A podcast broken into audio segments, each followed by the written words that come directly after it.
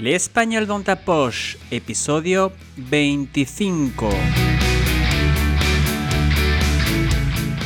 Hola, querido, querida oyente. Bienvenido o bienvenida a L'Espagnol dans ta español en tu bolsillo, de profe de Flele, un podcast quincenal dirigido a estudiantes de español, especialmente a oyentes francófonos a partir del nivel intermedio que quieren aprender y mejorar su español.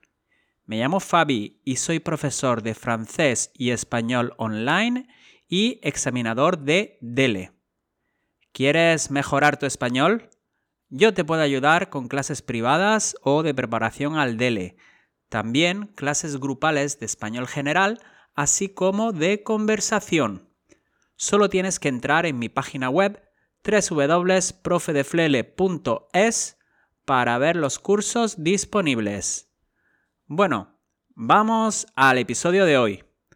Hoy te traigo tres expresiones relacionadas con tres lugares en España. Esto significa que es posible que en otros países de Latinoamérica no se usen estas expresiones y tengan su propia versión.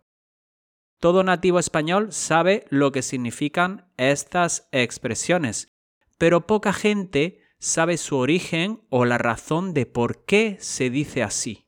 El caso es que son expresiones muy usadas que tarde o temprano las escucharás en tu aprendizaje del español. Te voy a explicar dónde se encuentran estos lugares, qué significa cada expresión, cuál es su origen y te daré un ejemplo en contexto. ¿Estás preparado o preparada? Pues vamos allá. Estar en Babia. Lo primero, vamos a ubicar, localiser en francés, a Babia. Babia es una comarca situada en la provincia de León, en la comunidad autónoma de Castilla y León, en el centro norte de España. Se ubica debajo de Asturias y Cantabria. En esta comarca, la realeza, la royauté en francés, es decir, los reyes de la Edad Media, le Moyen Âge en francés, solían ir a este lugar para descansar y evadirse de los problemas de la corte y practicar la caza, la chasse en francés. En muchas ocasiones, los cortesanos, les courtisans en francés, necesitaban consultar a los monarcas algún asunto importante, pero no podían ser atendidos porque se encontraban en Babia. Al estar en Babia, no se enteraban de lo que realmente pasaba en el reino, ya que allí estaban distraídos y relajados.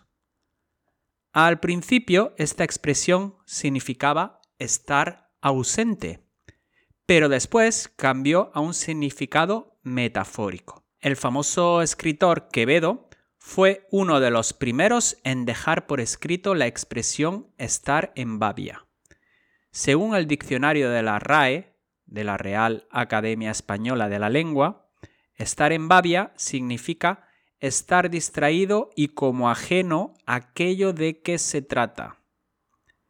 Entonces, aplicamos esta expresión cuando alguien está distraído o ausente del mundo real y no se entera de lo que está pasando.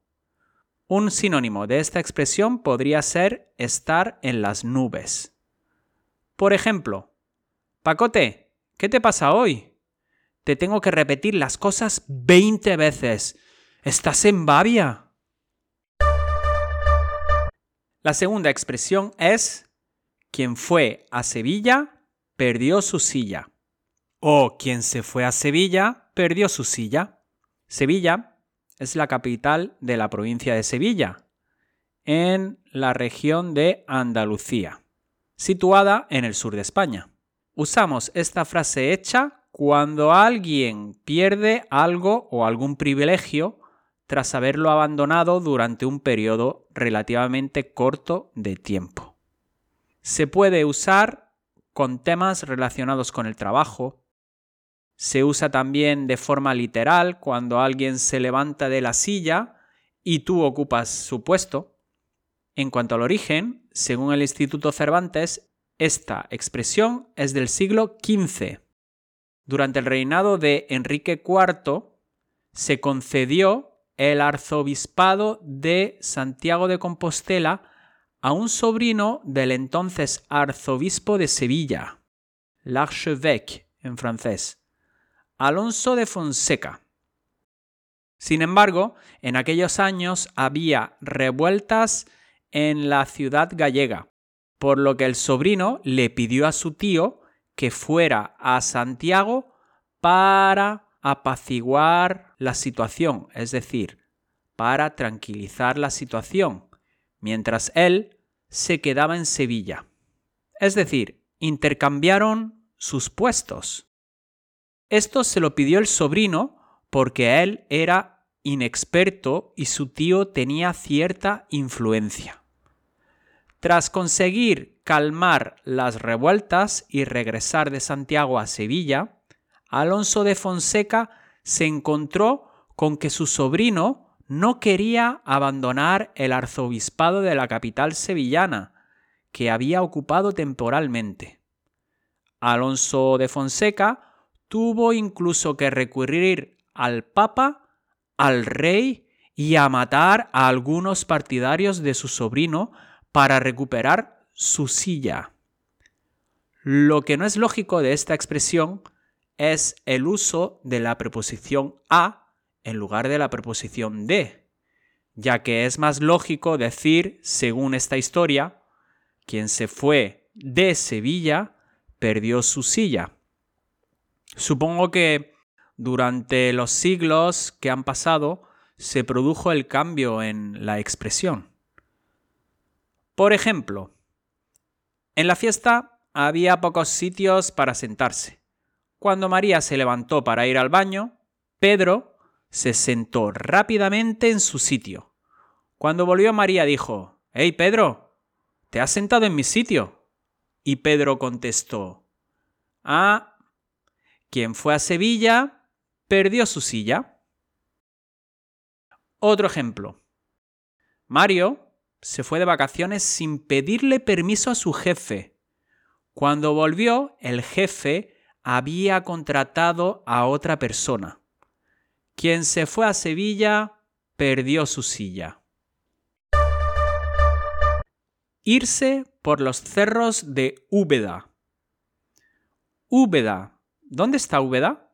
Úbeda es una localidad del interior de Andalucía que está en la provincia de Jaén. Bueno, vamos a la explicación de la expresión. Irse por los cerros de Úbeda. Los cerros son las montañas.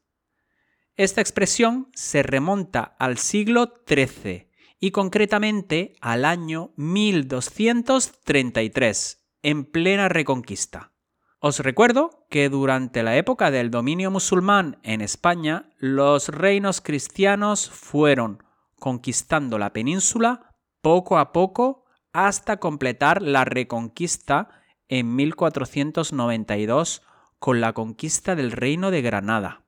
Bueno, en el año 1233, el rey castellano Fernando III el Santo mandó a uno de sus lugartenientes, lieutenant en francés, a vigilar unos cerros cercanos a Úbeda.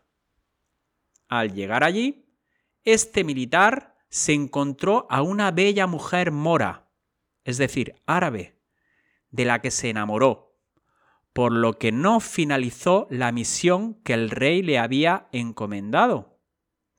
Cuando le preguntaron al rey qué había pasado, Fernando III respondió que se había perdido por los cerros de Úbeda.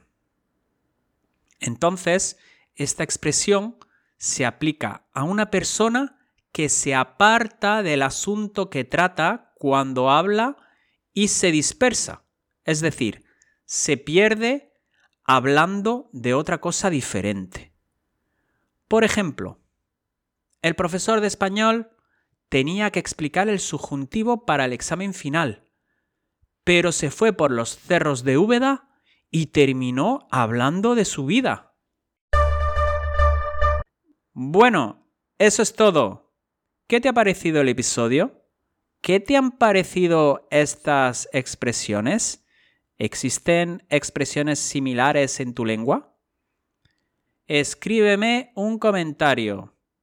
Si deseas ponerte en contacto conmigo, escríbeme un email a profedeflele.gmail.com. Si te ha gustado el episodio, déjame 5 estrellitas en iTunes y en Spotify. Compártelo y suscríbete a este canal para no perderte ninguna publicación. También puedes suscribirte a mi canal de YouTube y seguirme en Instagram y TikTok. En todos mis canales y redes sociales soy profe de Flele. Esto ha sido todo. Espero que pases una muy buena semana. Muchas gracias por tu atención y nos vemos pronto. Adiós.